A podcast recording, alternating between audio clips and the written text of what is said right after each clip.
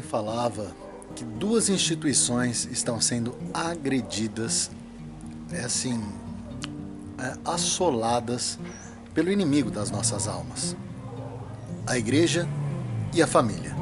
A família faz tempo que tem sido combatida, né? Faz tempo que ela tem sido maltratada e parece que ele tem conseguido. Cada vez mais o número de divorciados cresce.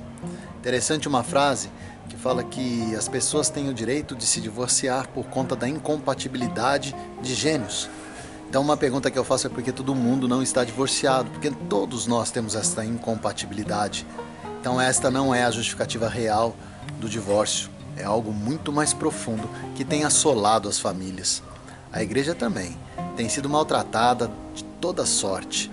Mas olha só, são duas instituições de Deus, dois projetos feitos por Deus, tanto a família como a igreja. E por mais que o homem, ou por mais que o inimigo de nossas almas tente, ele não vai ter sucesso. Porque não é o homem quem mantém, mas sim Deus. Então Deus vai prover casais que mantenham a firmeza do relacionamento, mesmo diante da incompatibilidade de gênios mesmo diante das mais tormentosas ondas, dos mais fortes ventos, eles vão continuar. E a mesma coisa para a igreja.